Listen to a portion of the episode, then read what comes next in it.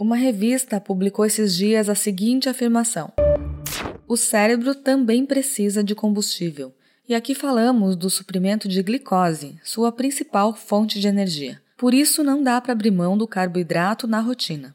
Partindo desse princípio, muitos nutricionistas explicam que a dieta low carb prejudica o funcionamento do cérebro. Será que isso tem fundamento?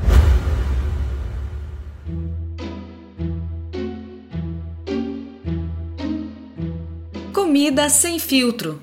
Saúde, low carb, estilo de vida, evidências científicas e, claro, nossas opiniões. Toda semana um episódio novo e gratuito para você. Comigo, Dr. Souto. E comigo, Sari Fontana. Para ser avisado a cada novo episódio e receber as referências bibliográficas no seu e-mail, cadastre-se em drsolto.com.br/podcast.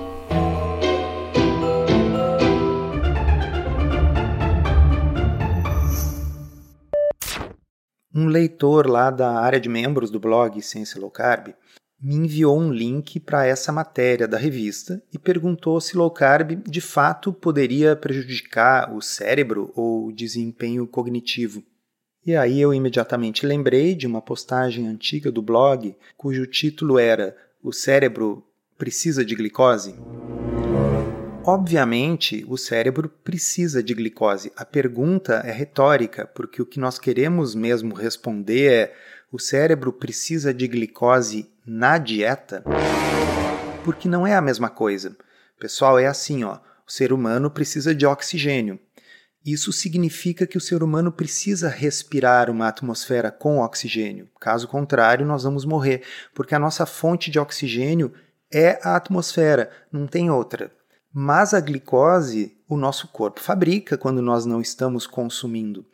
Vocês viram durante esse terrível terremoto que aconteceu lá na Turquia, que muitos dias depois da tragédia, pessoas eram encontradas com vida, como se elas estavam há uma semana ou mais sem consumir nenhuma glicose. O cérebro delas não morreu porque o corpo fabrica a própria glicose. As pessoas nessa situação de vários dias sem consumir nada, elas não morrem por falta de glicose, elas morrem por falta de água, por desequilíbrios hidroeletrolíticos, por outros motivos. Vale lembrar que o cérebro precisa de 120 gramas de glicose por dia, só que o nosso fígado é capaz de fabricar 200 gramas. Inclusive, o drama, normalmente na medicina, é como convencer o fígado a produzir menos glicose. Porque no diabetes tipo 2, por que, que a glicemia está aumentada embora o sujeito esteja em jejum. Vocês já pensaram nisso? A pessoa vai no laboratório e a glicose no sangue está 200 e a última refeição foi 12 horas antes, portanto, não é culpa do que a pessoa comeu, ela está em jejum. É o fígado que está produzindo glicose demais. Nós medicamos com coisas como metformina para tentar frequentemente sem sucesso, convencer o fígado a produzir um pouco menos de glicose.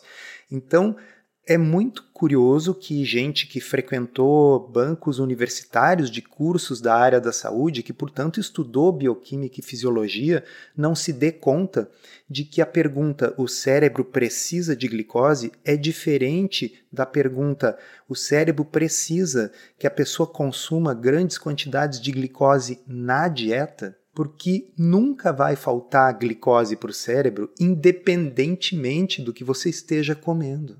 Mas além disso, quando a gente passa a utilizar a gordura como fonte de energia, a gente passa a produzir corpos cetônicos. E os neurônios podem metabolizar os corpos cetônicos.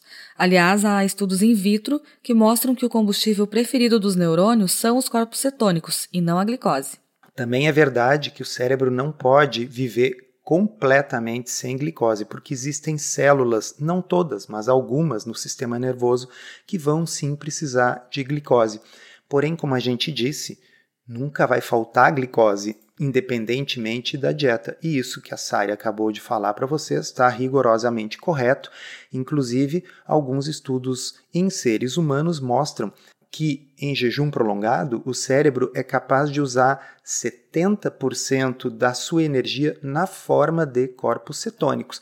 Então, nós nem precisaríamos saber desse tipo de detalhe para deduzir que algo desse tipo deveria existir, pelo simples fato de que a nossa espécie não evoluiu por 2 milhões de anos em um local que tinha supermercado, farinha, açúcar, pomar para ter fruta doce em grande quantidade o tempo todo, agricultura, enfim. Então, como a nossa espécie é oriunda de milhões de anos de evolução em um ambiente no qual a glicose estava pouco disponível ou indisponível, só podem ter deixado descendentes aqueles antepassados nossos que eram bons em ter flexibilidade metabólica, em ter bom funcionamento com carboidrato e sem carboidrato.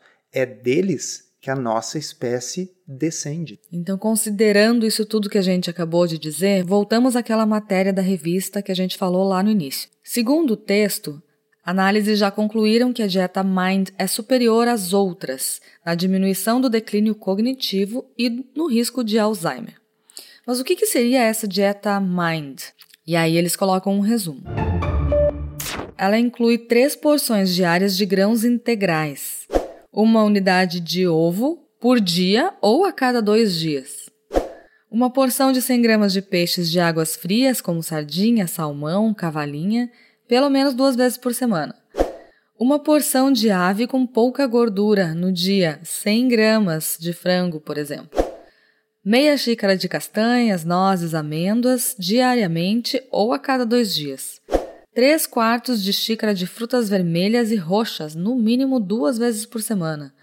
Uma xícara de vegetais verdes escuros ou leguminosas por dia. E além dessas prescrições, a dieta Mind orienta limites rígidos para a ingestão de manteiga, menos de uma colher de sopa por dia, queijos amarelos, frituras e fast food, menos de uma porção por semana para qualquer um dos três. Engraçado eles colocarem fast food na mesma, no mesmo grupo dos queijos amarelos e da manteiga. É que o problema é que é uma dieta toda baseada no senso comum. O que, que eles estão sugerindo? É a pirâmide alimentar. É um monte de grãos, cuidar a gordura, pelo amor de Deus. Carne vermelha não é nem mencionada, porque deve ser considerada, obviamente, um veneno. E a manteiga é colocada junto com fast food e frituras, porque afinal é gordura. Ou seja, é uma dieta high carb, de baixa gordura, cheia de grãos é o senso comum. E com pouca proteína magra, né? Porque 100 gramas de peixe ou de frango por dia não é muita coisa. E, obviamente, como costuma acontecer, não tem nenhuma referência bibliográfica na matéria para consubstanciar essas afirmações todas. E isso nos traz a um novo estudo que saiu publicado recentemente para avaliar os efeitos de uma dieta cetogênica sobre a cognição. Então, vamos dar para vocês um background. Os militares norte-americanos gostam de pesquisar coisas que podem potencialmente melhorar o desempenho cognitivo dos seus soldados, das suas forças especiais, porque são pessoas que estão submetidas a uma demanda muito grande sob estresse, sob privação de sono. Ano passado, um grupo de pesquisadores havia feito um estudo piloto sobre o efeito da dieta cetogênica em militares comparado com uma dieta normal de alto carboidrato. E eles avaliaram o efeito sobre a performance cognitiva em vários tipos de teste, testes de vigilância psicomotora, tempo de reação, performance da memória de curto prazo, além de avaliarem fadiga, vigor, sonolência, etc.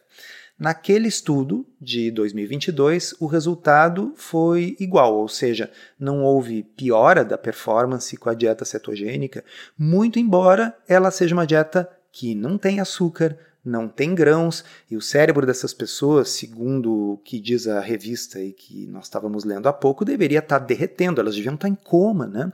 Porque afinal, o grande combustível do cérebro é a glicose, eles esquecem que a glicose não precisa vir necessariamente da dieta, e portanto, deveria ser, sei lá, até incompatível com a vida uma dieta assim, quanto mais com as performances da vida militar pois agora, em 2023, em fevereiro, o mesmo grupo publicou um estudo pequeno piloto, mas ainda assim randomizado, no qual eles resolveram aumentar o estresse desses militares e ver daí se a performance era prejudicada ou ajudada por uma dieta cetogênica. Então eles pegaram indivíduos militares, colocaram eles aleatoriamente ou numa dieta tradicional ou numa dieta cetogênica por 14 dias e então os deixaram em privação de sono por 36 horas. E aí, durante a privação de sono, fizeram todos esses testes cognitivos, os mesmos que eu citei no estudo anterior. E aí, aqui, nessa situação de privação de sono, tudo foi melhor na dieta cetogênica, aquela que deveria derreter o seu cérebro, porque ela é uma dieta praticamente isenta de glicose. E olha só o resultado desse estudo.